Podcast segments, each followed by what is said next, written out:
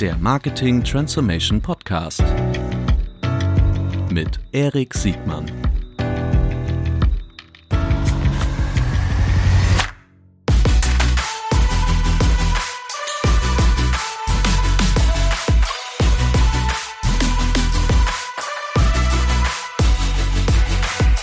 Herzlich willkommen zu einer neuen Folge des Marketing Transformation Podcasts. Heute wieder aus Berlin gemeinsam mit Manuel Hinz von CrossEngage. Herzlich willkommen, Manuel. Moin, Erik.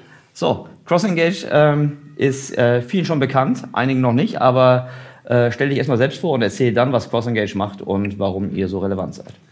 Ja, äh, Manuel Hinz, seit äh, zehn Jahren, äh, rund zehn Jahren in der Digitalszene unterwegs, davon viel im Bereich Startups und äh, Marketing, Online-Marketing und seit viereinhalb Jahren jetzt mittlerweile mit der Firma CrossEngage. Wir sind eine Marketing-Technologiefirma äh, mit Hauptsitz in Berlin. Ähm, und wir haben, sagst ja gerade schon, Customer Data Plattform. Also wir bieten als Software as a Service Lösung eine Customer Data und Engagement Plattform an. Und äh, genau, und die wird genutzt von Unternehmen wie der Deutschen Bahn, die mit Hilfe unserer Software sicherstellen, dass Kunden äh, immer mit der richtigen Botschaft über den richtigen Kanal zur richtigen Zeit angesprochen werden. Sehr schön, das war ja super, äh, ein super schneller äh, Pitch. Die, ähm, sagen wir ganz kurz noch so ein paar Zahlen, Daten, Fakten ähm, äh, und vielleicht auch so ein bisschen zu eurer äh, Herkunft, aus welchem Berliner Umfeld ihr alle so gekommen seid. Genau, also wir sind jetzt so 45 Mitarbeiter hier in Berlin. Äh, wie gesagt, uns gibt es seit viereinhalb Jahren. Von der Herkunft her ähm, ist das schon noch auch Rocket Internet angebunden, würde ich sagen. Also wir sind, äh, Rocket Internet ist kein Investor bei uns, aber eine Vorgängerversion von CrossEngage. Äh, die Campaign Factory war das Tool, was mein Mitgründer Dr. Markus Wübben äh, zu seinen Zeiten bei Rocket Internet, wo er CRM-Teams mitgeleitet hat und die Unternehmen der zweiten Fashionwelle wie Zalora, Lazada, Jumia äh, global geholfen hat beim Thema CRM. Da hatte der damals schon diese Herausforderung, nämlich Kunden- und Nutzerdaten in verschiedenen Silos und auf der anderen Seite verschiedene Kanaltools, also je Kanal, E-Mail, SMS, Mobile Push, andere Anbieter im Einsatz, weil in diesem ganzen Rocket-Umfeld schon immer ein sehr starker Best-of-Breed-Glaube da war. Also nicht zu sagen, wir nehmen alles von einem Anbieter, sondern zu sagen, wir suchen uns für jede Problemstellung die beste Lösung.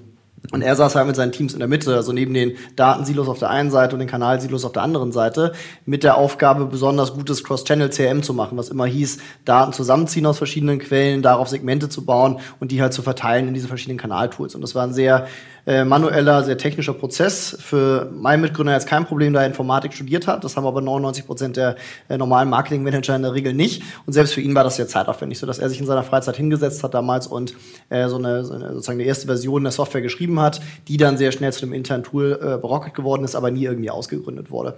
Und ähm, genau. Ähm, und in 2014, Anfang 15, saßen wir mit Florian Heinemann zusammen, den ich aus meiner letzten Firma kenne, wo er schon Investor war der ähm, äh, Markus bei Rocket Internet damals eingestellt hat. Und wir haben über dieses Thema diskutiert, äh, wie sich eigentlich Marketing weiterentwickelt. Also das, das ganze Thema CRM vor allen Dingen auch.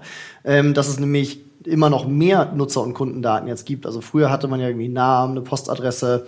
Äh, mittlerweile hat man die ganzen Website-Verhaltensdaten und das wird mit dem ganzen Thema IoT noch mehr. Denn auch jedes IoT-Device, also wenn man so über Smart Home nachdenkt zum Beispiel, äh, generiert ja Nutzer- und Kundendaten, die man auch für Marketingzwecke nutzen kann. Und auf der Kanalseite entwickelt sich das ähnlich. Früher hatte ich halt so E-Mail und die Postkarte als klassische CRM-Kanäle und mittlerweile habe ich halt WhatsApp Messenger und Facebook Messenger und was es nicht alles an 1 zu 1 Kanälen gibt, äh, die es mir erlauben, äh, mit Kunden direkt zu kommunizieren. Und diese steigende Komplexität auf beiden Seiten ist was, wo wir gesehen haben, dass die Marketing-Clouds äh, damit nicht so gut umgehen können in der Regel, weil sie auf der Datenseite meistens nicht so gut darin sind, große Mengen von Nutzer- und Kundendaten flexibel in Echtzeit zu verarbeiten. Und auf der anderen Seite decken so Marketing Clouds halt meistens so die Kernkanäle ab wie E-Mail-Marketing. Aber sobald ich einen innovativen neuen 1 zu 1 Kanal habe, ist der halt nicht so schnell Teil einer Marketing Cloud. Und das war unser Ansatzpunkt zu sagen, Mensch, eigentlich müsste man da noch mal was Neues bauen. Ähm, also wirklich aus diesen eigenen Gedanken und auch Schmerzen damals heraus. Ähm, genau, und das ist dann, wie gesagt, Mensch, das, was Markus damals gebaut hat mit der Campaign Factory, ist konzeptionell eigentlich immer noch was, was äh, Sinn macht für sehr, sehr viele Unternehmen da draußen. Und dann haben wir 2015 angefangen ähm, wussten damals noch nicht, wie wir das nennen sollen. Also wir wussten noch nicht, dass das eine Customer Data Plattform ist, mhm. sondern haben das am Anfang Open Marketing Plattform genannt, Cross-Channel Marketing Plattform. Ähm, und Ende 2016 hatte ich dann den ersten Gartner Report in der Hand äh, über CDPs, mhm. also Customer Data Platforms und äh, sagte, guck mal Markus, das sind wir. Und das war so die äh, tatsächlich sozusagen, äh, also wir sind mit einem Thema gestartet, was dann parallel gerade auch in den USA sehr schnell zu einem starken Trend geworden ist. Aber es war jetzt nicht, weil wir uns irgendwie diese Marketing-Technologie-Landschaft angeschaut haben und gesagt haben, ah, wir wollen jetzt eine Firma gründen und hier in dem Bereich gehen wir jetzt auch rein, sondern es ist wirklich daraus entstanden, dass wir äh, diese Herausforderungen selber gehabt haben, die wir heute versuchen zu lösen. Super. Ich würde gerne mit dir äh, in unserem Gespräch so ähm, erstmal nochmal noch mal beleuchten, wie überhaupt so die, die die Herausforderung und damit auch die Lösungslandschaft im, im CRM-Umfeld entstanden ist, was genau jetzt die, die Rolle einer CDP ist, weil das, ich glaube, das ist im Markt auch noch nicht ganz so trennscharf, oder zumindest wird, das nicht so trennscharf ge, äh, gehandhabt. Und ähm, dann als drittes deine Sicht auf die, auf die jetzige Vendoren- oder überhaupt Technologieanbieterlandschaft und wie sich die Advertiser darin äh, zurechtfinden können. Das wäre so meine grobe Struktur. Passt das für dich? Absolut. ja, sehr gut.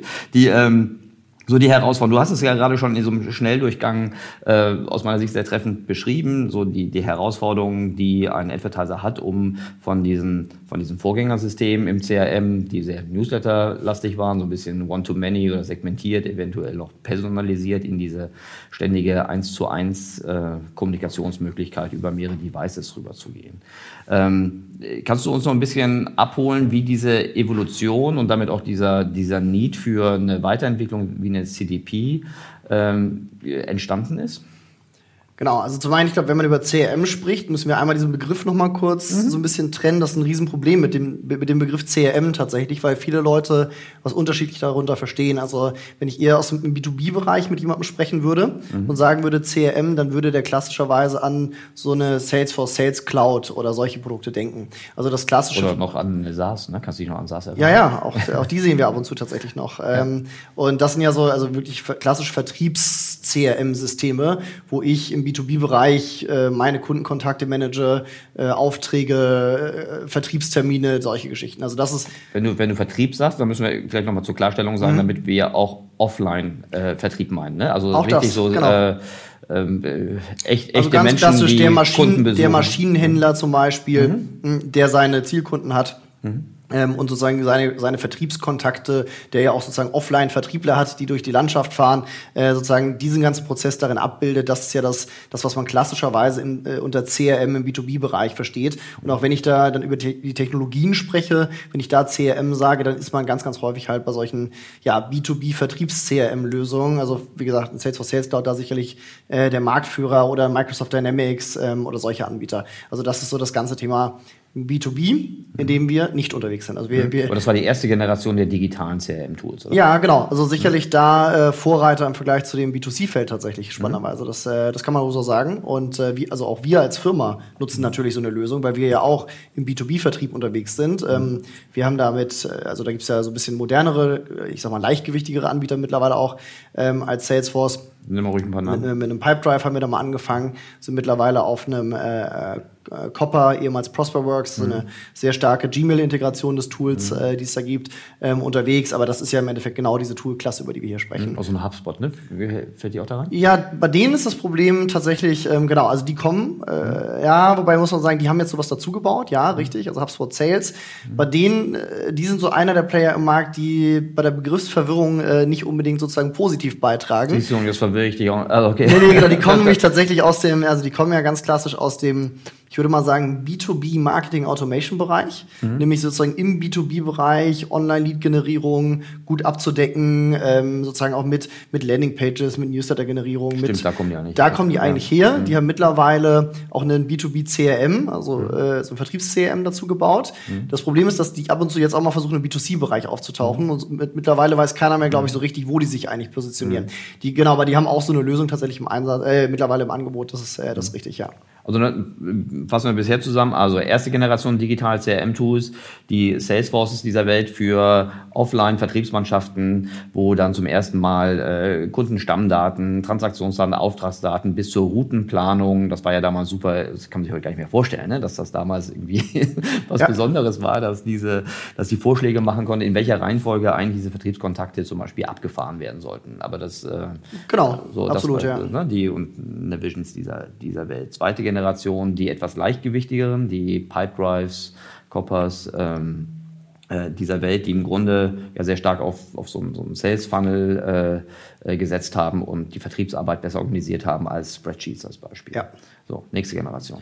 Genau, beziehungsweise das ist für mich gar nicht sozusagen die nächste Generation, mhm. sondern der, die Trennung zwischen B2B und B2C. Okay. Ähm, genau, also ich glaube, das ist alles das, was in der B2B-Welt passiert. Und mhm. genau, das ist jetzt diese zweite Generation. Also mhm. selbst ein Salesforce hat ja noch ältere. Also Salesforce war ja noch nicht mal die erste Generation, fairerweise. Es war die mhm. erste Generation, die es als Software as a Service gemacht hat. Aber davor gab es ja auch schon mal Generationen von äh, B2B-CRM-Lösungen. Und Salesforce war dann die erste, die es in der Cloud gemacht hat. Ähm, und da gibt es jetzt sozusagen die nächste Generation, die es leichtgewichtiger in der Cloud macht. Denn wenn man eine Salesforce Sales Cloud äh, hat aufsetzen müssen, weiß, wie, was für ein Monster das mittlerweile ist. Sicherlich mhm. auch sehr funktionsstark in vielen mhm. Bereichen und sehr, äh, sehr gute Customization-Möglichkeiten, mhm. aber halt auch ein extrem großer Aufwand, sowas einzuführen und zu customizen für die Firma. Und deswegen glaube ich auch diese neue Generation von leichtgewichtigen Tools da im B2B-CRM entstanden. Und genau, das ist sozusagen, das wird sich sicherlich auch noch weiterentwickeln. Also da wird auch künstliche Intelligenz dazukommen und diese ganzen Themen irgendwann. Aber ähm, genau, das ganze B2C-Thema ist für mich keine direkte Weiterentwicklung davon, sondern ist jetzt tatsächlich sozusagen dann, dass das einfach im B2C-Bereich auch Relevanz gewonnen hat im Vergleich zum B2B-Bereich. Und wenn wir über B2C sprechen, ähm, genau, dann gab es da früher auch schon ganz klassische CRM-Datenbanken, also wo man seine Kunden- und Nutzerdaten oder vor allem seine Kundenstammdaten damals auch äh, verwaltet hat und äh, für, damals noch für Katalogaussendungen vielleicht auch seine Selektion gemacht hat. Wer bekommt jetzt eigentlich den Katalog von Otto oder Neckermann? Also auch damals waren da schon CRM-Lösungen im B2C-Bereich im Einsatz. Und ähm, genau, das war noch eher die Offline-Welt. Und dann ist mein Eindruck, dass dann in der, in der klassischen B2C-Welt, als äh, das ganze Online-Thema anfing tatsächlich, ein Fokus eher dann aber mal sich so ein bisschen verlagert hat in Richtung Shop-Systeme. Also genau, die, mhm. die ersten Online-Shops sind online gegangen und ich hatte ja ganz natürlich, dadurch, dass Leute bei mir sich online bei mir registriert haben und irgendwelche Bestellungen ausgelöst haben, hatte ich auf einmal in meinem Shop-Backend ähm, solche Kundenstammdaten und Transaktionsdaten eigentlich liegen. Und ähm, das war so das, was in der Online-Welt am Anfang äh, genau als erstes äh, aufgetaucht ist. Und weil man dann gesagt hat, naja, in so einem Shop-Backend ist vielleicht nicht der beste Platz für so Kundendaten, wenn das Marketing damit arbeiten soll, hat man sehr häufig dann Data Warehouses auch aufgebaut und diese Daten dahin übertragen. Und das ist das, was wir bei ganz vielen Firmen, gerade aus dem E-Commerce-Bereich sehen, dass die, wenn sie ein gewisses Professionalitätslevel erreicht haben, ein Data Warehouse im Einsatz haben, wo sie versuchen, schon mal Kunden- und Nutzerdaten zusammenzuführen. Also klassischerweise das, was aus dem Shop-Backend kommt. Dann habe ich vielleicht vom Logistikanbieter noch so Versandbestätigungen und Retourenmeldungen und solche Geschichten. Äh, ähm, und das waren so die, das, was anfangs im Data Warehouse mal zusammengeführt wurde und wo dann auch eine Business Intelligence Abteilung vielleicht erste Kundenmodelle darauf gefahren hat, also so klassische RFM-Modellierungen zum Beispiel, um Kunden auch äh, besser einordnen zu können, wie hochwertig sind die für mich eigentlich, wie häufig sollte ich die ähm, auch kontaktieren. Und Manuel, ähm, in meiner Erinnerung ist aus dieser Zeit, dieses sehr stark E-Commerce getriebenen mhm. äh, B2C CRM in der CRM-Fragestellung ist kein so richtig starker, dedizierter Player hervorgegangen. Aber es waren ganz viele so BI-Lösungen, genauso wie du sagst, so RFM-Dinger, ähm, die, ich, ich renne da ganz oft in so, in so Eigenentwicklungen rein, ja. die so in den frühen 2000ern entstanden sind und dann mit den Unternehmen mitgewachsen sind äh, und bis heute eigentlich immer noch in, in so einer BI-Logik äh, auf einer, auf einer individual entwickelten Lösung existieren. Aber ist damals so, also wir reden jetzt nicht von den ganzen mhm. Newsletter-Tools, sondern von echten äh, CRM-Tools, wo schon Logiken vor, vorgedacht waren. Ähm, Habe ich da was übersehen oder ist das zutreffend? Nee, das ist zutreffend. Also es gab noch ein paar weitere Tools, wie ein, so nanntest ein SAS vorhin äh, zum mhm. Beispiel auch schon, die so dann für das ganze Thema Kundenselektion im Einsatz waren, nochmal zu, äh, zusätzlich. Mhm. Ähm, oder auch, äh, dass, dass schon Leute damals ja auch im, in BI, Data Science Bereich auf einem R oder so Modelle gebaut haben, aber alles relativ technisch vom, vom Ansatz her. Und das ist tatsächlich das große, die große Herausforderung gewesen, warum wir jetzt auch, ähm, oder warum diese, diese Kategorie Customer Data Platforms jetzt, glaube ich, auch neu, äh, neu entstanden ist. Das Problem ist, du sagtest selber, sehr viel Custom-Lösungen, die halt sehr häufig auch sehr technisch waren, sodass der klassische Marketing Manager, der jetzt nicht Informatik studiert hat, häufig halt doch Probleme hatte, auf diese Daten zuzugreifen, sondern immer eine hohe Abhängigkeit hatte zu Business Intelligence, IT, Data Science, denen, die irgendwas, die irgendwie das Data Warehouse verantwortet haben. Ne? Ja. Das heißt, und das führte dazu, genau, und dann die Marketingabteilung hat am Ende dann das E-Mail-Tool im CRM-Bereich, was du ja auch CRM-Tool nennst manchmal, mhm. oder was so genannt werden kann, also die klassischen E-Mail-Newsletter-Tools, ähm, und das war so für das Marketing das CRM-Tool. Und äh, da sozusagen sehr, sehr stark listenbasiertes Datenmodell. Das heißt, ich habe einen Kunden, mit verschiedenen Attributen. Also sowas wie Name, äh, vielleicht auch Alter, Geburtstag. Ähm, und wenn ich weitere Attribute brauchte, auf denen ich selektieren möchte, dann brauchte ich immer die BI oder IT, die mir weitere Attribute in das Newsletter-Tool dann übergeben hat. Das Newsletter-Tool war ja auch damals die größte operative Schnittstelle oder die größte Ja. Use Case äh, im in CRM und in Interaktion mit Kunden zu gelangen. Ist in dieser, sagen wir mal, in der Zeit von 2004 bis 2010 bis, bis die Smartphones. Ja, irgendwie. absolut der dominante CRM-Kanal äh, gewesen im Online-Bereich ähm, und auch immer noch. Also bei vielen Unternehmen, mit denen wir arbeiten, ist E-Mail-Marketing im CRM-Bereich immer noch der führende Kanal. Genau, du hast sicherlich ein paar Fälle mittlerweile, du sagtest gerade Mobile, wo du so Firmen hast, die von Anfang an sehr stark auf Mobile, also vielleicht sogar Mobile-Only-Modelle äh, aufgesetzt haben. Da ist natürlich sowas wie Mo Mobile Push äh, relativ stark in dem Bereich, wobei selbst diese Anbieter nutzen immer noch E-Mail-Marketing Ja. parallel. ne? Außerdem würden wir sagen, das gilt ja nicht. Wenn wir CRM machen, sagen wir ja nicht kanalspezifisches CRM, sondern wir wollen ja hier kommen, dass wir ein kundenspeziell, also ein individuelles, also auf den Fallzahl 1 zugeschnittenes Ja, äh, absolut. Tool. Genau, und das äh, genau, die, aber die Herausforderung ist tatsächlich gewesen, ähm, also der größte Teil der Daten liegt in der lag eigentlich immer in der Hände so der Business Intelligence Abteilung mit dem Data Warehouse. Und ähm, die Marketingabteilung hatte nur einen kleinen Auszug davon in ihrem E-Mail-Tool. Und wenn sie dann auf einmal komplexere Selektionen äh, für Kampagnen zum Beispiel fahren wollte, konnte sie das in der Regel nicht in dem E-Mail-Tool, sondern dann gab es immer äh, sozusagen den Weg zur Business Intelligence Abteilung. Hey, könnt ihr mir mal aus dem Data Warehouse folgendes Segment bitte äh, sozusagen äh, rausselektieren?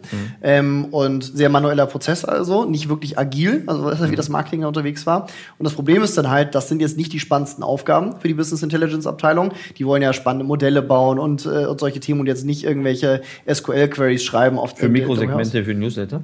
Genau, ja, also genau. Das, äh, das führt dann dazu, dass es eine Woche dauert, bis das Marketing eine Antwort kriegt. Dann kriegst du da so eine CSV-Datei zurück. Dann war deine Selektion leider so speziell, dass da nur noch zehn Kunden übergeblieben sind. Dann überlegst du dir dafür, Newsletter zu bauen, ist nicht richtig wirtschaftlich. Das heißt, du gehst zurück zur Business Intelligence Abteilung und sagst, ja, wir müssen das nochmal anpassen. Dann wartest du wieder eine Woche, kriegst du eine neue CSV-Datei. Das dann- die Erfahrung machen die genau zwei Wochen lang und dann gehen sie andere Wege. Genau, und der das Weg, den sie dann gehen, ist, sich auf diese Lektionen zu beschränken, die sie in ihrem Newsletter-Tool selber machen können. Und das ist dann nämlich genau immer diese klassische Selektion, gib mir alle Käufe, die in den letzten 90 Tagen nicht gekauft haben. Weil das kann man so Anzahl der Käufe in den letzten 90 Tagen ist dann so ein klassisches Attribut, was man in das Newsletter-Tool übergeben würde. Ähm, und dann läuft die Selektion halt da drauf.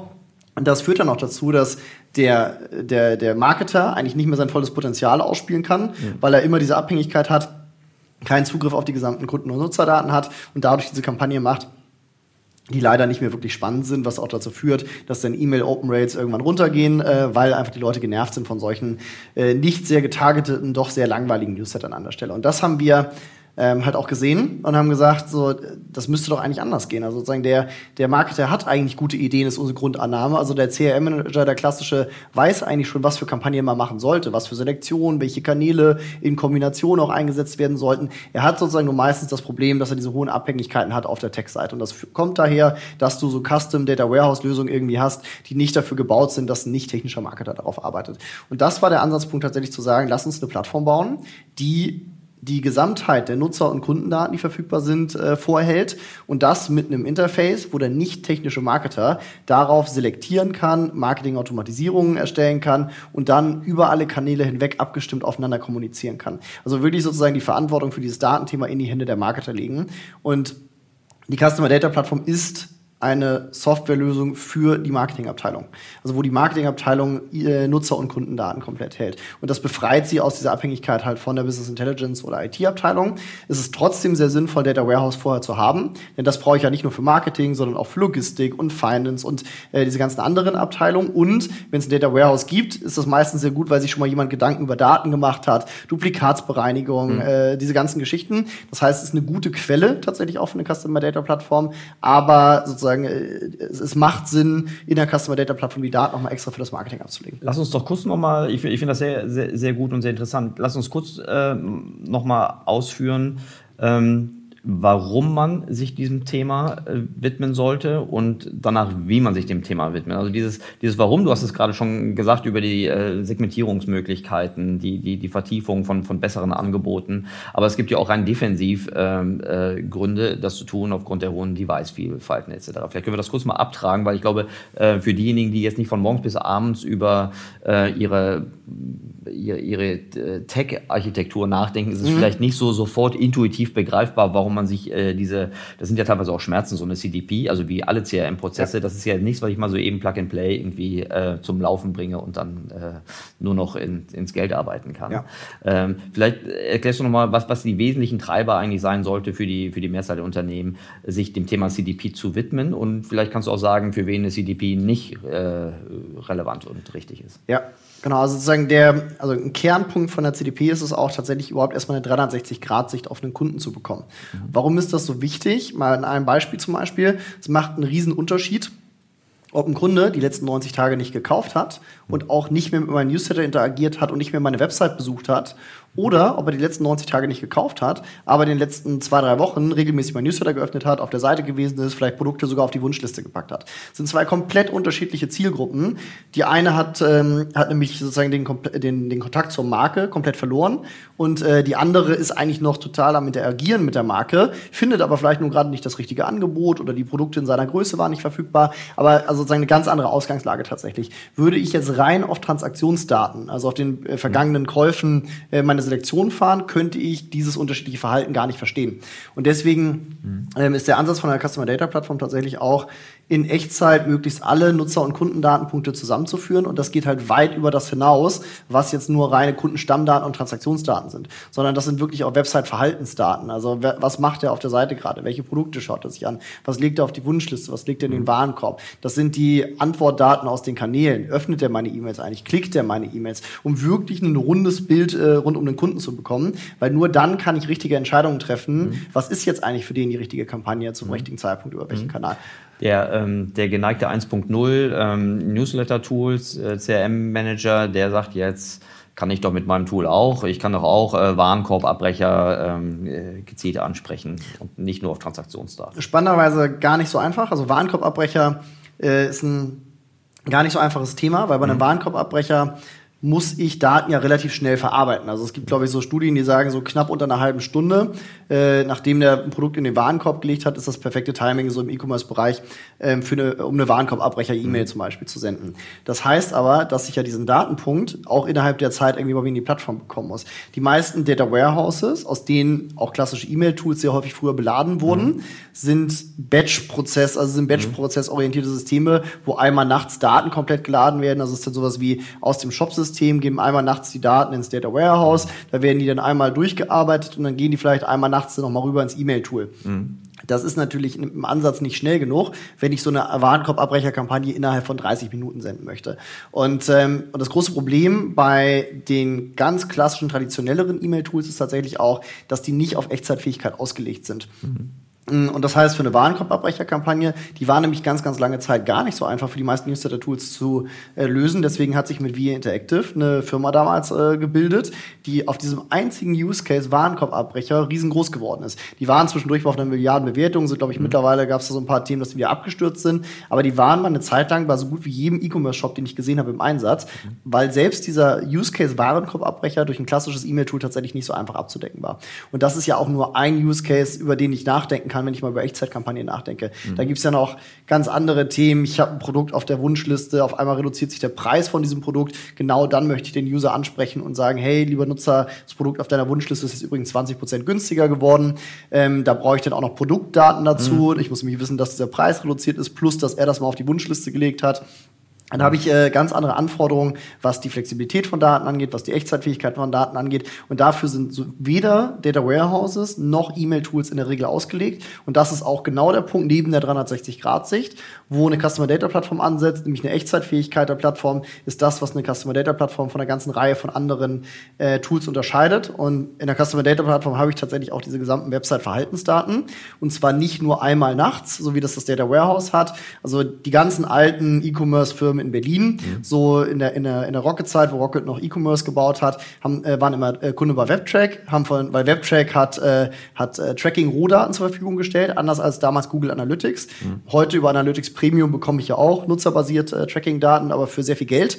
Äh, weil damals war jeder WebTrack-Kunde, hat einmal am Tag sich nutzerbasierte Tracking-Daten in sein Data Warehouse gespielt, um darauf auch selektieren zu können. Das ist bei uns halt ganz anders. Wir haben eigenes Tracking, das hat der Kunde in der Regel auf der Seite und diese Tracking-Daten laufen in Echtzeit bei uns in die Plattform ein, um darauf selektieren zu können. Also 360-Grad-Sicht auf einen Kunden ist das, was ich in der, Customer Data äh, Plattform versuche abzudecken. Echtzeitfähigkeit, um Warenkorbabbrecher, aber auch eine ganze Reihe von weiteren Echtzeitkampagnen abdecken zu können. Ähm, ein Interface zu haben, das anders als beim Data Warehouse, wo ich ja meistens SQL-Queries schreiben muss, um irgendwelche Kundenselektionen zu machen, haben wir ein Interface, wo der Kunde, der nicht technische Marketing Manager, sehr viel einfacher sich Kundenselektion und Marketingautomatisierung aufsetzen kann. Und der letzte Punkt ist dann Integration in die bestehenden Kanaltools. Anders als bei der Marketing Cloud, die kommt und sagt, schmeiß mal deine alten Tools alle weg, dein E-Mail-Tool und dein Mobile Push-Tool. Wir bringen das jetzt alles für dich mit. Setzt eine Customer Data Plattform sich auf bestehende Tools obendrauf. Das ist so der vierte Punkt, würde ich sagen, was eine Customer Data Plattform auch noch ausmacht. Und du hattest vorhin die Frage gestellt, für wen macht das eigentlich Sinn? Mhm man sollte schon eine gewisse Reife haben, um, äh, um sozusagen sowas sinnvoll einsetzen zu können. Also ich sage immer so, wenn das eine Firma ist, die einen so einen Junior CRM Manager beschäftigt, der es gerade schafft, wöchentlich zwei Newsletter rauszusenden, dann ist das noch nicht die richtige Reife für so ein, für so ein Setup mit einer Customer Data Plattform und auch verschiedenen Kanaltools. Ähm, das heißt, wir arbeiten eher mit mittelgroßen bis sehr großen Unternehmen zusammen oder kleineren, ambitionierten Startups, die aber von Anfang an wissen, das wird ein wichtiges Thema von uns. CRM ist irgendwie aufgrund von langen äh, Lifecycles oder hohen Warenkörben, äh, wird das ein großes Thema für uns werden und die investieren da früh rein. Aber in der Regel muss man sagen, entweder eine gewisse Reife oder ein gewisses Ambitionslevel muss schon da sein. Das gilt tatsächlich für, aus meiner Sicht aber auch für, selbst für eine Marketing Cloud. Selbst die werde ich nicht voll ausreizen können, wenn ich da nur eine Person sitzen habe.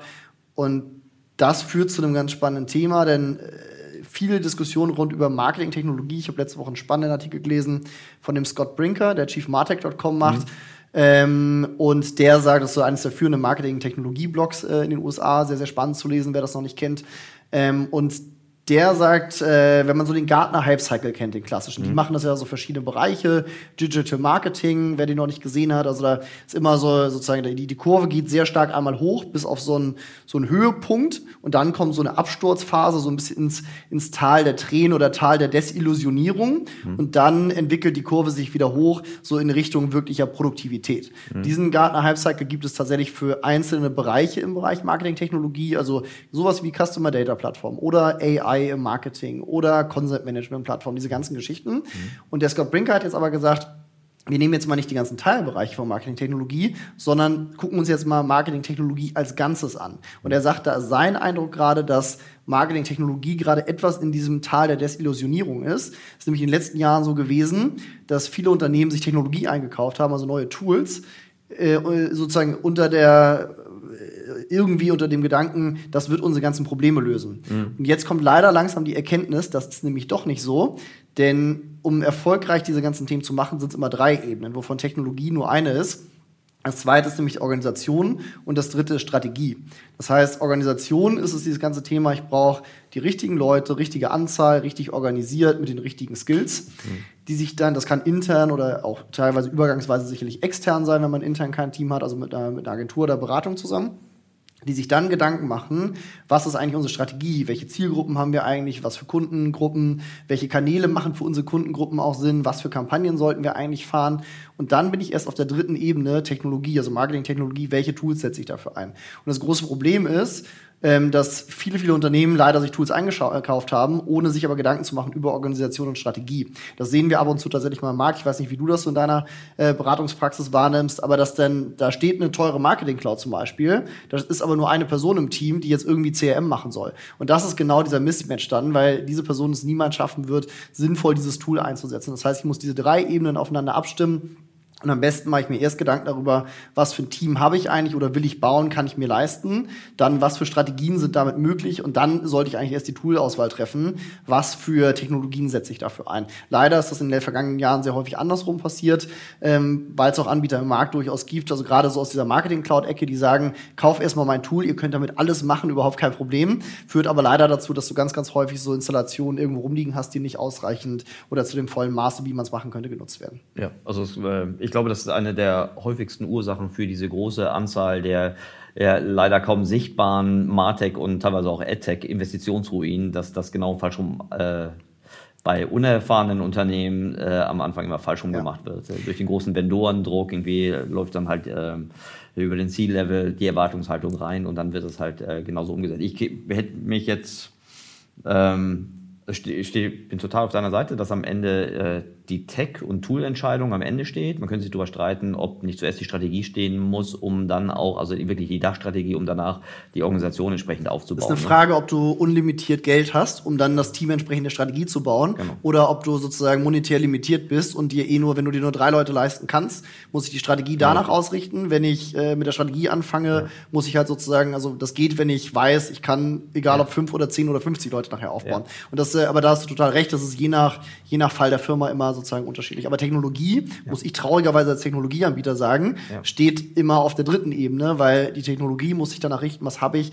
an Organisation und was habe ich an Strategie. Ja, für die Berater ist das toll, weil du danach riesen Aufräumprojekte machen kannst. Äh, aber äh, man muss im Grunde jedem, jedem Unternehmen raten, genau andersrum vorzugehen. Äh, es gibt ja vor allen Dingen auch keine Abkürzung. Ne? Das ist ja nicht so wie bei einer Maschine, wo du sagst, super, jetzt äh, bin ich irgendwie vom, vom Plattendruck auf, äh, auf Offset-Druck umgestiegen und dann, dann läuft das richtig, sondern das ist ja Schritt für Schritt äh, äh, Verbesserungen, die ich überhaupt auch mit dem Reifegrad meiner Organisation irgendwie matchen muss. Du hast vorhin so gesagt, hm, für wen passt dieses Unternehmen, äh, also für wen passt, für welches Unternehmen passt diese CDP-Welt? Und da hast du es als erstes über die Ressourcen äh, festgemacht. Ich habe gesagt, ich kenne jetzt auch genügend große Unternehmen, bei denen sitzt trotzdem, obwohl sie viel größeren Bedarf hätten, da sitzt jetzt trotzdem irgendwie eine arme Person, die damit beschäftigt ist, äh, einmal äh, oder zweimal in der Woche irgendwie einen halbwegs gescheiten Newsletter rauszubringen. Äh, was eher eine Frage ist, nicht der, der Sinnhaftigkeit oder der Bedeutung von CRM, sondern eher das Ausschöpfungs- oder du hast gesagt Ambitionsgrad. Mhm. Äh, hast du das Gefühl, also jetzt die Berliner Schule, gerade so alles, also Flo war der Erste, der das wirklich laut und prominent äh, hier, hier in Deutschland rausgeblasen hat, äh, wie hoch die Bedeutung für eine gescheite CRM-Struktur ist. Äh, hast du das Gefühl, dass das wirklich substanziell besser geworden ist, das Bewusstsein, wie kriegsentscheidend CRM eigentlich für, für das äh, erfolgreiche Bestehen in der Plattformökonomie überhaupt ist? Also mein Gefühl ist schon, dass es über die letzten Jahre besser geworden ist. Hm. Was auch daran liegt, dass Kundenakquise oder Neukundenakquise so teuer geworden ist, dass die Leute, also gerade im E-Commerce-Bereich, also Beispiele wie Home24, die feststellen, Neukundenakquise ist so teuer, wir müssten eigentlich aus unseren bestehenden Kundenbeziehungen mehr rausholen und damit natürlich die Bedeutung von CRM steigt, um so eine E-Commerce-Firma mittellangfristig über profitabel zu bekommen. Mhm. Ähm, und das sehe ich schon sehr stark, ähm, dass während des äh, in der Anfangszeit des E-Commerces hier in Berlin eine Riesenwelle gab von natürlich sehr gut ausgebildeten Performance-Marketing-Managern, sehr viel Expertise im Bereich Google AdWords, also SEM, SEO, äh, alles, was eher so Neukunden äh, ist, kommt jetzt dieses lang, äh, ganze CRM-Team aber vielen an und du siehst es auch auf dem Jobmarkt. Es gibt viel zu wenig CRM-Manager. Der, der Wettbewerb, also während es, glaube ich, in Berlin zum Beispiel viele gut ausgebildete Performance-Marketing-Manager gibt, alleine was ein Zalando da ausgebildet hat über die Jahre, gibt es viel zu wenig gut ausgebildete CRM-Manager. Und wir haben aber viele Unternehmen, die jetzt sagen, das Thema wird für uns echt wichtig. Könnt ihr uns nicht jemanden empfehlen, ähm, weil sie es schon verstehen. Und das, der zweite Punkt ist dann Richtung Plattformökonomie. Ähm, da wird es natürlich also sozusagen wird's noch mal äh, verschärft sich die Situation noch mal. Zum einen natürlich für die für die Online-Shops, für die klassischen, ähm, die darüber mehr Konkurrenz bekommen. Auf der anderen Seite aber auch für klassischere Unternehmen und das ist ja auch das, was Flo immer sagt, also klassische Konsumgüterhersteller, Markenhersteller, also irgendwelche Marken, mhm. ähm, die bis heute ganz, ganz häufig keinen direkten äh, Kontakt zum Kunden haben. Mhm. Und du siehst es an diesen Marktplätzen ja, dass durch Eigenmarken auf den Marktplätzen dann irgendwann das ganze Thema Marke nicht mehr so wichtig wird oder sozusagen die, die traditionellen Marken mhm. unter Druck geraten. Und da ist ja auch das, was, was Florian immer sagt in seinen Vorträgen, du musst als Marke eigentlich eine eigene Kundenbasis aufbauen oder eigenen Kundenkontakt auch, ähm, um langfristig in dieser ganzen Plattformökonomie noch bestehen zu können. Mhm. Und da, da ist das Spannende, also wir sehen, Während die E-Commercer natürlich traditionell einen direkten Kundenkontakt haben und deswegen fällt ihnen das nicht so schwer. Die können schon tiefer einsteigen und sich mehr mit auch CRM-Technologien, Strategien, welche Kampagne macht man eigentlich beschäftigen. Äh, sprechen wir immer mal wieder auch mit klassische Marken, die eigentlich noch an der, an der Businessmodell- und Strategieebene festhängen, wie bekommen wir denn jetzt eigentlich Zugang, zu direkten Zugang zum Kunden? Das ist manchmal gar nicht so leicht. Wenn ich bisher 100 Jahre lang immer nur über Händler, über Retail verkauft habe, muss ich mein Geschäftsmodell ja erstmal umdenken, wie bekomme ich denn jetzt direkten Kundenzugang?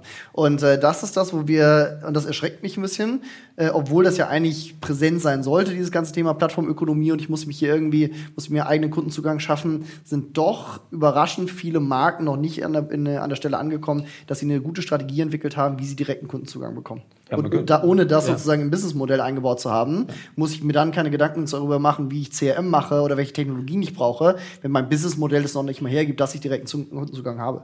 Ja, ich, äh, man könnte jetzt noch argumentieren, es würde ja auch schon eine, eine, eine Zwischenstufe sein zu dieser, zu der Heinemann-Doktrin. Du brauchst ein direktes Mhm. äh, Direct-to-Consumer-Geschäft. Du könntest auch sagen, du könntest ja auch schon über Consent, über Datenpunkte, also über äh, etwas, was du so dicht wie möglich an, an das auflösen könntest, was einem Kunden entspräche, aber trotzdem vielleicht einfach nur ein, ein indirekter Kontakt ist, weil du als Automotive oder als FMCGler halt immer noch über die, über die äh, indirekten. Ja, äh, ja absolut. Ich glaube also genau, ich glaube auch gar nicht, dass es unbedingt bei jedem immer Direct-to-Consumer sein muss. Aber trotzdem, ja, aber trotzdem. Aber du ja. musst irgendwie strategisch dir was Schlaues überlegen. Und ich glaube, das geht schon. Also nehmen wir jetzt mal einen äh, Hersteller von Brettspielen, der klassischerweise bisher wahrscheinlich immer nur über den Zwischenhandel verkauft hat. Ähm, der kann natürlich solche Strategien sich überlegen. In das Brettspiel äh, packe ich irgendwie eine Beilage rein, die sagt, hier, wenn du dich online bei uns registrierst, dann kriegst du für dieses Spiel hier noch irgendwie Zusatzsteine oder was auch immer. Das heißt, ich muss mir nur aber irgendwie strategisch, logisch überlegen, wie bekomme ich diesen direkten Kundenzugang. Da, da, das muss ich wahrscheinlich irgendwie bezahlen. Ich muss irgendwie Ja. Mehrwert äh, generieren, dass der Kunde auch bereit ist, äh, seine Daten da abzuliefern. Aber es muss nicht zwangsläufig sofort Direct-to-Consumer sein. Da, Florian sagt das ja immer auch. Äh, Direct-to-Consumer, weil sie darüber dann auch Erfahrung sammeln, wie funktioniert dieses ganze E-Commerce-Business eigentlich und dass eine Gesamtorganisation auch nochmal mehr digitalisiert, genau, glaube ich. die Durchsetzungsfähigkeit innerhalb der Organisation ja, war sein, sein genau. Das ist so ein bisschen. Ja. bisschen die Spielwiese, um mal wirklich zu verstehen, wie dieses Digitale Ja. funktioniert. Ja. Die, jetzt kann man aber den, den, den anderen, also die es noch nicht sofort gesehen haben, ja auch, äh, man könnte sie im Grunde in, in Schutz nehmen, weil auch die, sagen wir mal, die Direct-to-Consumer-orientierte Welt hat ja auch, Berlin war sicherlich als, als, äh, als, als Vorreiterschule für, für viele dieser Modelle. Sicherlich die ersten, die es durchgeholt haben, dass CRM irgendwie total äh, relevant ist, aber es ähm, ist ja trotzdem erst sehr spät materialisiert worden. Also dass äh, die rein über die Auktionsmodelle äh, akquirierten Kundenbeziehungen nicht, nicht nachhaltig irgendwie weiter, weiter verteidigbar sind, das war ja schon irgendwie nach 2008 irgendwie die meisten. Ja, die meisten haben trotzdem tatsächlich äh, viele spät reagiert. Genau, so und die, die bei den FMCG, bei allen, die nicht indirekt die noch indirekt äh, verkaufen, ist es natürlich, also die kennen ja noch nicht mal die Kundenbeziehung an sich. Also wenn, äh, weißt du noch, in unserem OMR-Podcast von vor einem Jahr, wie lange ist das her, als wir von Philipp gefragt wurden, äh, wie viele richtig gute CRM-Beispiele kennen wir denn doch? Äh, und da sind uns außer in der Direct-to-Consumer-Welt eigentlich keine traditionellen Marken so richtig eingefallen, die es so besonders gut machen. Hat sich das aus deiner Sicht geändert? Noch nicht stark, würde ich sagen. Also seit unserem letzten Podcast und das ist eigentlich das Erschreckende. Und das sagte ich auch sozusagen, dass ich immer noch mit Marken spreche, wo ich das Gefühl habe, die haben sich eigentlich noch nicht richtig Gedanken darüber gemacht, ähm, wie müssen diese Strategien aussehen und wie mache ich richtiges CRM. Ähm, und diese, also was da mit der Plattformökonomie auf sie zukommt, äh, aus meinem Gefühl noch nicht richtig, äh, richtig realisiert haben. Und ähm, genau, also ich habe, mir würden jetzt keine neuen Beispiele einfallen, wo ich sagen würde, ja Mensch, da bin ich auf eine Marke gestoßen, die das irgendwie total gut und professionell machen. Also es gibt welche, die das, glaube ich, schon immer gut mitgedacht haben. Also wenn man so über Vorwerk zum Beispiel mal nachdenkt. Ähm, ich finde, die haben das ganze Thema Kundenbeziehung, aber vielleicht auch, das ist ganz spannend, anknüpfen an unseren, an den Start unseres Podcasts heute, weil die natürlich klassisch im B2B-CRM-Bereich schon immer sehr viel Erfahrung hatten. Weil Vorwerk mit dem Staubsaugerverkauf ja eine große Offline-Verkaufstruppe auch hatte, immer schon sehr gut Kundendaten verwaltet hat, wahrscheinlich Kundenbesuche.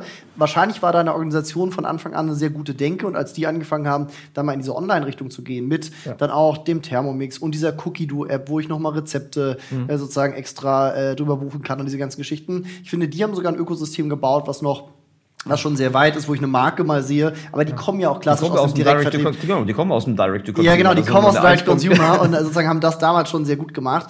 Ähm, also von daher sozusagen sicherlich solche Firmen, aber von den ganz klassischen, die bisher über Retail verkauft haben, fallen mir jetzt nicht so viele ein. Äh, genau. Ich sehe es ganz oft, äh, dass, die, dass die Marken äh, andersrum drauf gucken, dass sie zum Beispiel aufgrund wie ihrer Upper Funnel eher Akquisitionsmarketingmaßnahmen jetzt auf einmal ähm, der erste Schrei war nach DMPs, ne? weil sie dann auf einmal merkten, hey, für Targeting-Kriterien brauchen wir ja eigentlich mehr als irgendwie nur Hypothesen, sondern brauchen wir äh, echte Daten aus unseren Systemen, um irgendwie Target-Segmente, ähm, um überhaupt Botschaften an Zielgruppen über die richtigen Medien ausspielen entwickeln mhm. zu können.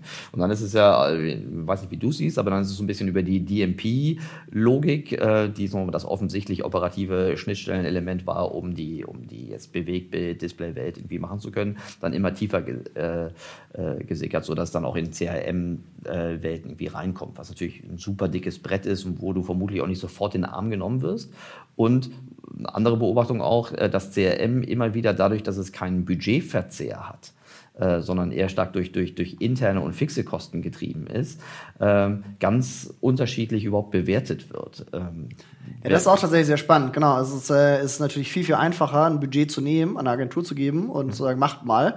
Mhm. Äh, auch große Budgets. Das ganze Thema CRM ist schon äh, komplizierter. Und es, äh, wie du sagst, es ist rein monetär wahrscheinlich sogar günstiger erstmal, weil ich nicht diese riesen Media-Budgets aufwenden muss. Die CRM-Kanäle sind in der Regel günstiger, sei es eine E-Mail zu versenden oder eine SMS oder eine Mobile-Push-Nachricht, kostet viel, viel weniger als dieses ganze Thema Display-Marketing. Selbst die geschaltet äh, eine, eine, eine gut gemachte Retargeting-Logik. Genau, aber sozusagen die Voraussetzungen zu schaffen, ja. das ist halt das, was deutlich komplexer ist als bei dem ganzen Thema ähm, äh, jetzt äh, sozusagen Display-Marketing über den DMP, mhm. weil ich mir nämlich Gedanken machen muss über, ähm, wie kriege ich eigentlich Kundenzugang, wie kriege ich auch Opt-ins für die Kanäle. Äh, oder sozusagen zuerst muss ich ja mal so, sagen wir mal, Kanal-Identifier sammeln. Also ich brauche eine E-Mail-Adresse, um mit dem eine E-Mail zu schicken, aber vielleicht auch um Facebook Custom Audiences äh, für den Kunden zu machen.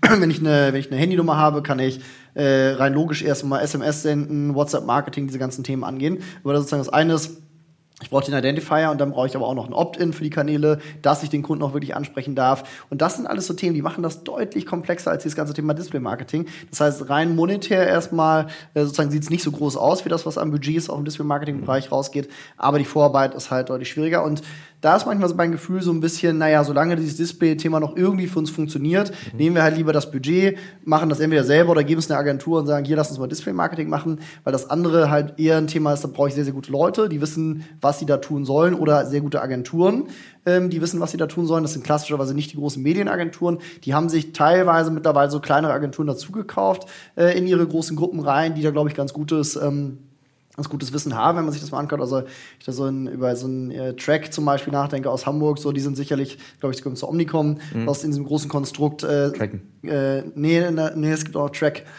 Oh, genau, Track Now, diese kommen ja so aus dieser ganzen Analytics-Ecke. Ähm, ah, okay. Mhm. Genau, sozusagen gibt auch noch die, die mhm. anderen, die genau tracken aber sicherlich auch, die haben auch eine Datenkompetenz an der Stelle. Mhm. Aber es sind jetzt nicht klassisch die großen Agenturen, mhm. die Mediaagenturen, aber die haben sich glücklicherweise häufig dann auch kleinere dazugekauft, die die Kompetenz in diesem Bereich mitbringen. Aber mhm eigentlich würde es mal Sinn machen, da mehr Budget wahrscheinlich hinzuschieben und für den längerfristigen Erfolg sicherlich auch sinnvoller. Aber es muss halt auch jemand bereit sein zu sagen, wir machen das. Wir sehen vielleicht auch kurzfristig erstmal weniger Ergebnisse, weil es auch erstmal heißt, dass ich in diesem Bereich investieren muss. Aber dafür ist es langfristig eigentlich das, was gemacht werden müsste. Für, für viele bedeutet das ja auch die, ein bisschen die Abkehr in der Prioritätensetzung von der, von dem akquisitorischen, vom akquisitorischen Marketing in das Bestandskundenmarketing. Das sieht ja für viele Wachstumscases erstmal unhaut aus. Wenn ich jetzt gesagt hätte, das ist eine der relevantesten Themen überhaupt, überhaupt, um äh, nachhaltig bestehen zu können. Auch noch nicht mal nachhaltig, um überhaupt bestehen zu können. Nachhaltig ist mhm. nicht äh, gesagt. Ähm, ist das eine Botschaft, die außer jetzt Flo und du, ähm, die, die du noch von anderen Seiten ausreichend gut vertreten hörst? Ähm, die ist tatsächlich, äh, ich, ich denke, sie ist noch zu wenig im Markt unterwegs. Also klar, ein mhm. Flo ist da sehr, sehr stark in seinen Aussagen. Ich glaube, du ähm, nee, aber du hörst es tatsächlich noch zu, du hast recht, du hörst es noch zu wenig im Markt. Das ist natürlich auch die meisten der großen Marken sind ja sehr eng verbunden mit auch großen Mediaagenturen. Ja. Da gehen die großen Budgets hin, da gibt es immer noch die großen Pitches. Und die haben gefühlt noch nicht das Rieseninteresse, dem Kunden jetzt auch zu sagen, ja, aber das, lass das mal sein jetzt mit diesem ganzen Display-Marketing, lass uns doch jetzt mal hier wirklich die langfristigen Themen angehen, weil natürlich kurzfristig besser, schneller, einfacher Geld verdient wird, indem man große Millionenbudgets in das ganze Thema Display-Marketing Klar, das sind ja für die Incumbents auch eher, eher schlechtere Botschaften, weil die ja strukturell darauf, wie du schon sagst, nicht eingestellt sind. Das ist für, eine, für, eine, für, einen, für einen Herausforderer, eine Mikromarke, die schneller ans äh, Direct-to-Consumer rankommt, natürlich viel, viel einfacher. Die sind für allen ihren Prozessen ja viel besser darauf eingestellt, um das ja. überhaupt auch, auch inhaltlich äh, bewerkstelligen zu können. Genau, und die denken es auch früher mit. Also wir haben ja eine ganze Reihe von Direct-to-Consumer-Marken auch bei uns als, äh, als Kunden. Mhm. Und äh, so gut wie alle von denen haben sehr, sehr früh das ganze Thema CRM mitgedacht. Mhm. Ähm, Gerade wenn es Abo-Modelle sind, macht es natürlich noch mal mehr Sinn, mhm. wo ich einen sehr, sehr langen Lifecycle habe, äh, äh sozusagen auch Lifetime Value von den Kunden habe, einen sehr hohen. Ähm, aber die denken das alle mit und diese Denke habe ich in den traditionellen Businesses gefühlt noch nicht. Mhm. Und wie gesagt, eine Mediaagentur wird die nicht unbedingt, äh, also wird so ein bisschen was machen, aber nicht ganz stark in diese Richtung drücken. Mhm. Und es gibt tatsächlich, glaube ich, zu wenig Leute im Markt, die da äh, sehr offen, sehr direkt drüber sprechen. Da muss man schon sagen, dass Florian Heinemann da einer der ist. Und ich glaube, deswegen äh, gibt es auch immer viele Leute, die ihn auf Konferenzen gerne sprechen hören. Das ist äh, sozusagen, äh, ich glaube, der nächste Schritt ist aber auch, dass die Leute anfangen müssen zu handeln. Ich hätte auch noch gesagt, es ist auch noch ähm, vielleicht auch notwendig, dass Leute, die Flo noch gar nicht kennen, irgendwie äh, diese Botschaften hören. Weil, äh, so, weil hier gerade jetzt so im, im Berliner Umfeld ist es ja schon und darüber hinaus ist es ja schon, schon bekannt. Aber du wirst es jetzt nicht in der Horizont und in der W und V lesen. Ähm, also es gibt einen großen Markt, der Marketeers, die wissen nicht, dass genau. es einen Flow gibt. So. Vor allen Dingen auch, ähm, ich besuche ja auch viele Marketingkonferenzen mhm. und da gibt es schon so einen Unterschied zwischen klassischeren Marketingkonferenzen, sag ich mal, mhm. und, äh, und so, ich sag mal, den bisschen moderneren Marketingkonferenzen. Mhm. Und das ist für mich immer ganz interessant zu sehen, wie unterschiedlich die Leute da, wie unterschiedlich die Themen sind, über die Leute nachdenken. Ähm, wenn du auf so einer klassischeren Marketingkonferenz bist, da werden Themen immer sehr stark hochgehypt, die sehr einfach zu verstehen sind gefühlt. Mhm. Also sowas wie Offline, Live-Marketing, was ein spannendes Thema ist, mhm. aber was auch relativ einfach zu verstehen ist irgendwie. Also ich habe irgendwie stationäre Flächen, die muss ich heutzutage vielleicht ein bisschen anders mhm. nutzen. Das verstehen in diesen, auf diesen klassischen Konferenzen die mhm. Leute. Sobald du da mit irgendwelchen datengetriebeneren Themen kommst, die auch technischer sind, ist da mhm. sehr schnell äh, so, oh nee, das, äh, das ist nicht unsere Welt. Mhm. So nach dem Motto. Und das ist natürlich ganz anders bei innovativeren Konferenzen. Da hast du aber auch ein ganz anderes Publikum. Also das ist schon, ich glaube, du hast recht. Ich glaube, Florian ist glücklicherweise mittlerweile ab und zu auch mal auf diesen klassischeren Konferenzen unterwegs. Mhm. Inwieweit aber die Leute da bereit sind, sich mit diesen Themen zu beschäftigen, das ist mir manchmal noch nicht ganz klar. Aber vielleicht ist es ein ganz normales ähm, darwinistisches Problem, dass irgendwie im Zuge der, des, des, allgemeinen Wettbewerbs da die Orientierung anders ausgeht. Ich, mir ist nur so deutlich geworden, wie jetzt zum Beispiel, wenn du jetzt mal so eine klassische YouTube-Konferenz anguckst, äh, ja. wo ihr sehr stark Upper Funnel und mit dem ganzen, so, mhm. der ganzen Bedarfsweckung, die halt auf Google gut äh, besteht, die spielen die Klaviatur ja sehr, sehr, sehr, sehr gut und auch geschickt, äh, versus mhm. ähm, wer so an so einer Project A Knowledge Konferenz oder auf eurer sehr ordentlichen ordentlichen Konferenz hier bei den Heroes of CRM teilnehmen. Mhm. Äh, das ist ein ganz anderes Publikum. Ganz anderes Publikum, exakt. Ja. Ähm, es ist, fällt aber auch auf, dass äh, allein die, das soll jetzt kein Vorurteil, aber auch die äh, das Alter der Teilnehmer, ähm, also in meiner Wahrnehmung um 15 bis 20 Jahre variiert. Also es ist deutlich älter in den klassischen Upper Funnel, traditionellen Marketing-Sachen, ich sage schon traditionell zu, ja. zu sowas wie YouTube, während die CRM-Sachen doch deutlich spezieller sind und tendenziell auch eher jünger. Genau, aber das ist tatsächlich das Problem. Ne? Also das glaube ich auch, das sind Leute, die, die sind tendenziell älter, kommen mhm. auch aus einer anderen Marketingwelt. Mhm. Ähm, und äh, wahrscheinlich gibt es irgendwie gewisse Barrieren, mhm. sich mit diesen neuen Themen beschäftigen zu wollen, zu können. Aber ich glaube, es ist notwendig. Ähm, das ist auch das Interessante. Manchmal, weil es die Marketingabteilung aus so traditionellen Unternehmen manchmal zu selten macht, hast du dann auf einmal doch wieder irgendwelche, sogar von der Tech-Seite, also CTOs, die sich anfangen mit solchen Themen zu beschäftigen, weil die die Komplexität von diesen Marketing-Technologie-Themen zumindest verstehen. Ja. Ähm, äh, auf einmal hast du aber eigentlich den falschen Treiber da, sondern es, äh, müsste eigentlich das Marketing sein, ist aber dann doch der CTO, der so ein Thema auf einmal vorantreibt. Das sehen wir auch ab und zu, ja also das sehe ich bei fast allen äh, ja. Martech und AdTech Sachen, dass äh, insbesondere wenn es darum geht, äh, Strukturen äh, um mal zu gestalten, dass die, die Marketeers sich sehr schnell aus dem Spiel verabschieden, weil mhm. sie gerade diese sauberen Prozesswelten dann irgendwie vermutlich nicht ausreichend attraktiv finden und das dann den, den ja. Techies überlassen. Ja, das, obwohl es ja eigentlich die Tools sind, mit denen sie ihre Arbeit machen sollen und äh, genau, sozusagen äh, sich da so rauszuziehen, ist ja eigentlich tödlich, weil da kommen ja manchmal auch Entscheidungen bei raus, die eigentlich nicht im Sinne des Marketers sind. Also weil wir sehen sehr, sehr häufig zum Beispiel Situationen, ähm, äh, dass äh, der Hersteller eines großen äh, sozusagen eines großen ERP-Systems, mhm. äh, der dann gleichzeitig auch eine Marketing-Cloud anbietet, der mag mhm. ja ein sehr gutes ERP-System bauen, äh, heißt aber nicht unbedingt, dass auch die beste Marketing-Cloud auf dem Markt im Einsatz, äh, sozusagen im Angebot hat. Weil, wenn dann aber die Tech-Abteilung diese Entscheidung treibt, werden die sehr, sehr schnell in der Richtung unterwegs sein, dass sie sagen, ja, super, wenn wir das ERP von denen haben, nehmen wir auch die Marketing-Cloud. Wenn sich da Marketing nicht einschaltet und mit einem starken Wort sagt, nee, da sollten wir schon den Anbieter anders, äh, anderen Anbieter auswählen, wir haben, haben hier gewisse Anforderungen, haben eine Strategie, die wir umsetzen können und dafür ist ein anderes Tool das Beste, werden sie eine Lösung vorgesetzt bekommen, die tatsächlich nicht ihre Anforderungen entspricht. Und das ist, glaube ich, die Gefahr, wenn Marketing Tech solche Entscheidungen treiben lässt. Aber das ist äh, eine perfekte Überleitung zu unserem, zu unserem dritter, dritten Thema, so wie orientieren sich eigentlich Unternehmen oder wie, wie, wie entwickelt sich eigentlich der Wettbewerb?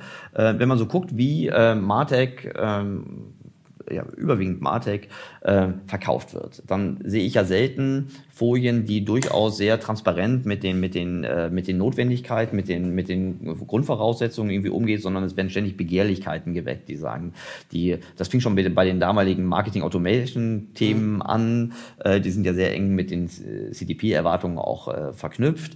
Äh, das egal, also you name it, ne? Salesforce, Adobe, äh, teilweise auch Google, jetzt weniger im im, im, im CRM-nahen Sachen, äh, wo auf gerade für den C-Level konform im Grunde so eine Plug-and-Play-Welt suggeriert wird. Ne? Äh, warst du auch mal auf so einem Adobe Summit, wie die, wie die verkaufen? Also bei Adobe nicht, ich habe bei der OMR, äh, wo sie ja lange äh, Hauptsponsor sind. Ja. Da mal gesehen, dass, äh, genau, also sozusagen, es hat am Ende ja mit Technologie gar nichts mehr zu tun, sondern es werden äh, sehr emotionale, sehr schöne Videos gezeigt die am Ende sozusagen genau diese Begehrlichkeit, wie sie ja. äh, wecken, äh, was für tolles Marketing man doch machen so. kann. Ja. Und vielleicht muss man das machen, um überhaupt durch die Tür zu kommen. Aber die bittere Realität ist ja, dass man, genau wie du eingangs sagtest, dass man, dass man äh, eine Strategie haben muss, ein Konzept und auch die richtigen, die richtigen Leute, um es dann auch umzusetzen. Und das kommt ja, ja meistens äh, zu kurz. Ähm, wie ist das für euch? Jetzt seid ihr, ihr seid offensichtlich ähm, äh, keine Salesforce, ihr seid keine Adobe, äh, ihr seid auch keine Oracle. Über Oracle redet man in letzter Zeit im CRM weniger. Es geht, das fällt mir gerade so auf. Sehen wir ähm, eigentlich im Markt äh, spannenderweise kaum noch. Waren das nicht diejenigen, die damals Responses gekauft haben? Genau. Und das war auch die Zeit, wo sie, glaube ich, im Markt wirklich auch stark waren. Also ja. so zu Responses-Zeiten. Ähm, aber in den letzten Jahren, also ich kann mich an, an so gut wie keinen Pitch erinnern, wo wir in den letzten Jahren auf Oracle getroffen sind. Verrückt, ne? Wie, ja. schnell, wie schnell das gehen kann, ne? Ja, Weil genau. Responses war ja damals eine der, die, die ersten, die diese E-Mail-Logiken, diese Retargeting-Logiken und diese Social-Media-Logiken äh, verknüpft haben. Ja, absolut. Salesforce mit Exact Target, also ja. die ja sich auch ein E-Mail-Tool als Kern der Marketing Cloud gekauft haben und Oracle mit Responses. Und mhm. äh, die Salesforce Marketing Cloud ist sicherlich unter diesen ganzen Marketing Cloud-Anbietern mittlerweile eine der, der dominierenderen. Mhm. Sicherlich nicht nur aufgrund des Produkts, sondern auf, äh, aufgrund mhm. der, der sehr guten Vertriebsprozesse und des Marketings und der Marke an sich. Ähm, aber Oracle hat da ist zumindest mein Gefühl den Anschluss sicherlich etwas äh, verpasst. Okay, kommt ihr jetzt eigentlich nur durch die Tür, wenn sich der äh, potenzielle Kunde bereits für einen Best-in-Breed-Ansatz entschieden hat? Oder arbeitet ihr auch mit den Unternehmen oder könnt ihr auch mit den Unternehmen zusammenarbeiten, wenn sie, wenn sie einen der großen 360-Grad-Anbieter äh, schon irgendwo gesigned haben? Ähm, das kommt immer ein bisschen drauf an, ähm, denn nur weil jemand Salesforce Marketing Cloud hat, sozusagen eingekauft hat, sagt das noch nicht so viel darüber aus, wie viel die genutzt wird.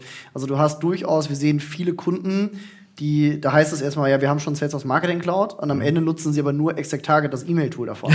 Was? Wissen die das dann? Ja, manchmal, manchmal nicht. Das, das ist äh, sehr unterschiedlich, aber genau, Exact Target ist ja ein, ist sozusagen ein gutes E-Mail-Tool immer mhm. gewesen, deswegen hat Salesforce die ja damals auch übernommen. Mhm. Ähm, und dann hast du manchmal diesen Fall tatsächlich, dass sie nur dieses E-Mail-Tool nutzen. Manche treffen dann sogar die bewusst die Entscheidung, dass sie sagen, wir wollen auch gar nicht mehr von Salesforce nutzen, sondern wir behalten das E-Mail-Tool und sozusagen nutzen jetzt weitere Tools dazu, und bauen uns auf der Basis Best of Breed. Ähm, es gibt andere äh, Unternehmen, die sind vollkommen sozusagen in dieser Salesforce-Welt drin.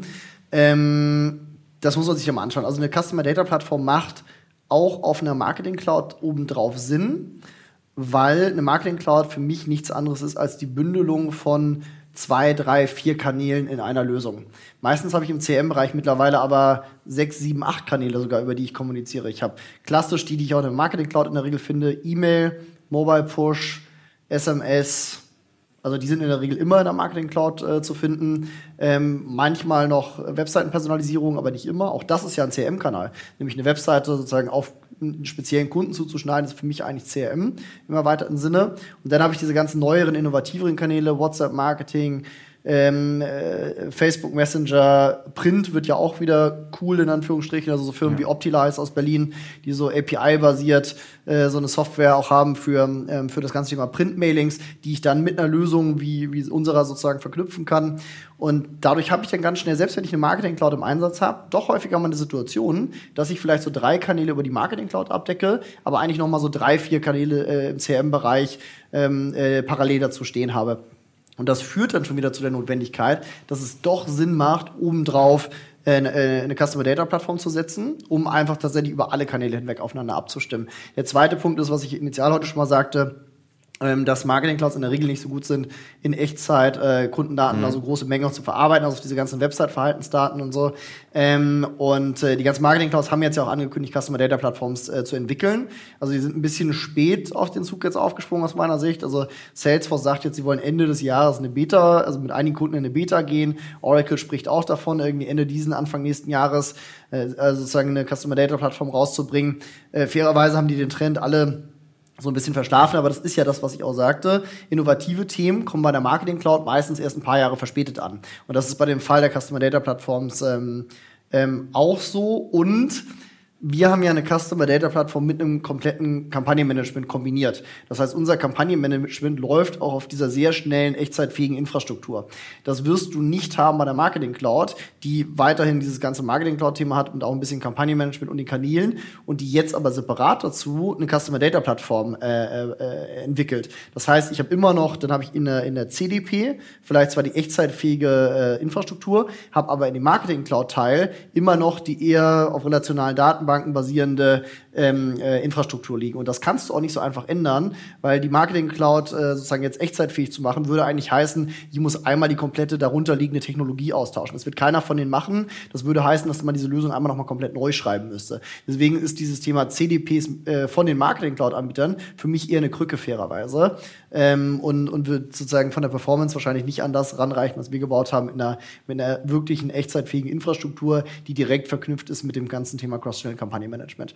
Aber also sie, sie haben so an, also sie entwickeln offensichtlich gerade so Angebote, weil ja sozusagen, und das zeigt ja alleine schon, dass eine CDP auch auf eine Marketing Cloud oben drauf Sinn macht. Super. Die ähm, verstehen das die Fachabteilungen im Marketing oder das unterstelle ich jetzt mal, verstehen deine Procurement-Partner bei deinen Kunden das? Das große Problem in diesem gesamten Markt ist ja, dass es, glaube ich, für die Einkäufer insgesamt extrem schwer ist zu verstehen, was sie eigentlich einkaufen müssen, mhm. was der beste Anbieter ist ähm, weil einfach zum einen die Anzahl der Anbieter so groß ist. Also wenn man sich mal diese Chief Martech äh, Marketing Landscape anschaut, die jedes Jahr veröffentlicht wird, die war vor vier, fünf Jahren, glaube ich, noch so bei gut 1000 Anbietern. Die ist, glaube ich, vor ein oder zwei Jahren, seitdem heißt die Martech 5000, weil sie auf einmal über 5000 Anbieter drauf hat. Und ich glaube, die ist dieses Jahr bei, bei 6.000, 7.000 Anbietern. Ich glaube auch, also das stabilisiert sich langsam. Also die Wachstumsraten jetzt letzten ein, zwei Jahre waren nicht mehr so groß äh, wie die Jahre zuvor noch. Und ich glaube auch, dass in dem ganzen Marketing-Technologie-Bereich durchaus Konsolidierung geben wird über die nächsten Jahre. Aber trotzdem habe ich da halt eine riesige Anzahl von Anbietern gerade draußen, aus denen ich wählen kann. Ne? Und dann ist das Problem auch noch, wer das auf der Demexco mal beobachtet hat vor fünf Jahren und heute, äh, wie sich das unterscheidet, wie Anbieter sich eigentlich benennen oder genau. sich auch einordnen. Vor fünf ja. Jahren bin ich über den Demexco gegangen oder vor sechs, sieben Jahren. Dann gab es einen Stand, das war ein Ad-Server. Dann gab es einen, der hat Bitmanagement gemacht. Dann gab es einen, der hat E-Mail-Marketing gemacht. Jetzt gehe ich über eine Demexco und überall steht an den Ständen Cross-Channel Marketing, AI, ähm, äh, diese ganzen Themen. Also DMP, Personali CDP, genau, ja. die Personalisierung, vor allen Dingen diese größeren Buzzwords. Mhm. Und das führt dazu, dass du teilweise gar nicht mehr verstehst, wer macht denn jetzt eigentlich was. Und äh, das führt selbst dazu, selbst wir, wenn wir teilweise mit Technologiepartnern sprechen, und die neu kennenlernen, erstmal sagen, lass uns mal gegenseitig eine Produktdemo machen, lass uns mal unsere äh, Produkte zeigen, damit wir verstehen, wo wir komplementär sind und wo wir vielleicht auch überschneidende Elemente haben. Ähm, und für den Einkäufer, und ich glaube, wir sind ja schon sehr tief drin in dieser Szene, für den Einkäufer ist das halt noch mal schwieriger. Ne? Das heißt, wir sehen halt auch immer häufiger, dass deswegen Kunden sich auch Berater mit an Bord holen, um sie durch diesen Einkaufsprozess und auch dieses Erstellen einer CRM-Architekturlandschaft äh, begleiten, weil das so viel Spezialwissen ist mittlerweile, was ich da benötige und dann sozusagen geht es ja einmal darum, für die Gesamt-CRM-Landschaft zu verstehen, welche Elemente brauche ich eigentlich, was brauche ich auf der Datenseite, was brauche ich für das Thema, äh, welche Kanäle brauche ich eigentlich, Personalisierungsthemen, also sozusagen welche Elemente brauche ich da eigentlich? Und dann auch den richtigen Anbieter jeweils auszuwählen und da auch gute Ausschreibungsprozesse zu machen, die halt nicht einfach sind, ah, hier, Mensch, ich habe gehört, Salesforce macht das super, deswegen kaufe ich die einfach, sondern mir, und da sind wir wieder bei dem Thema Strategie, mir zu überlegen, was sind eigentlich meine Use Cases, was sind eigentlich meine Zielgruppen, welche Kanäle brauche ich eigentlich, sich das vorher klar zu machen ähm, und dann tatsächlich erst äh, in den Ausschreibungsprozess zu gehen, mir eine Shortlist von Anbietern zu bauen und hoffentlich den richtigen auszuwählen. Aber weil das so eine hohe Komplexität hat, sehen wir halt ganz, ganz häufig Berater da in so einem Prozess mittlerweile involviert. Das ist äh, super, aus meiner Perspektive ein super Schluss, Schlusswort, total uneigennützig. Die, ähm, äh, vielen Dank, äh, Manuel. Noch, noch, noch eine, ein, ein Hinweis und eine letzte Frage. Letzte Frage ist, ähm, wie hältst du dein spezifisches äh, und vielleicht auch Online-Marketing allgemeines Wissen äh, frisch? Und äh, der Hinweis, weil du so bescheiden bist und keine Werbung in eigener Sache machst oder kaum Werbung in eigener Sache machst. Ähm, ich, fand, ich fand zum ersten Mal, muss ich gestehen, auf eurer Heroes of CRM ähm, in diesem Jahr? Mhm. Ja, in diesem Jahr, klar. Ja. Ähm, und ich habe gehört, am 20. März 2020 gibt es äh, wieder die Heroes äh, auf äh, CRM. Magst du noch mal kurz äh, dazu mal was, was pitchen? Ähm, genau, sehr gerne. Also die haben wir mittlerweile so ein bisschen aus Crossing Edge rausgenommen, äh, das mhm. ganze Konferenzthema, weil es eher wirklich eine anbieterunabhängige ja. Konferenz sein soll für, für CRMler. Mhm. Wir sind gestartet äh, damals mit dieser Idee, äh, was ich schon sagte, äh, der, wir wollen den nicht technischen Marketer in die Lage oder CRMler in die Lage zu versetzen, bessere Kampagnen zu machen. Und wir haben von Anfang an nicht immer gesagt, so das sind so underserved Heroes. Also die wissen eigentlich, ja. die könnten eigentlich Heroes sein, die, die sind nur underserved, weil sie nicht den Zugang zu Daten haben, Technologie haben. Ja. Äh, und deswegen haben wir gesagt, diese Heroes muss man eigentlich feiern und haben daraus dieses ganze Thema Heroes of CRM gemacht ähm, und auch diese Konferenz daraus gemacht, die ist vor zwei Jahren ganz klein entstanden mit 80 Leuten. Die war jetzt äh, in diesem Jahr schon bei fast 350 Teilnehmern. Die wird im nächsten Jahr wahrscheinlich eher bei 500 plus Teilnehmern sein, was auch wieder zu unserem Punkt kommt von vorhin, die ja. Wichtigkeit von CRM, was du auch daran siehst, dass auf einmal es gab keine wirklich richtig große CRM-Konferenz in Deutschland. Es gab so ein paar mehr, was ich vorhin nannte, so diese klassischen traditionellen CRM-Konferenzen. Da sind wir jetzt aber schon dieses Jahr größer gewesen als die größte, die es gab. Ähm, genau, und ähm, das ist tatsächlich der Ansatz, äh, spannende Speaker aus dem Bereich äh, auf die Bühne zu holen, die Use Cases tatsächlich auch pitchen, also erzählen, wie haben sie sich ihren CRM-Stack zum Beispiel zusammengebaut, welche Technologien ja. haben sie eingekauft, welche Use Cases haben sie umgesetzt, die spannend sind. Also wirklich sozusagen ähm, äh, die Leute aus der Praxis mal sprechen zu lassen. Genau, das findet am 20. Äh, März nächsten Jahres wieder statt in Berlin. Ähm, diesmal in, äh, in Kreuzberg, im Fester Kreuzberg. Und äh, genau, also www.heroesofcrm.com. Ich glaube, wir sind mittlerweile immer noch im Early Bird Sale oder so, also die Tickets sind auch äh, erschwinglich. Ähm, und genau, das ist so, äh, entwickelt sich langsam zu, so, glaube ich, der führenden CRM-Konferenz in Deutschland. Also aus meiner Sicht ist es das schon. Ja. Äh, ich fand die Fachlichkeit sehr gut.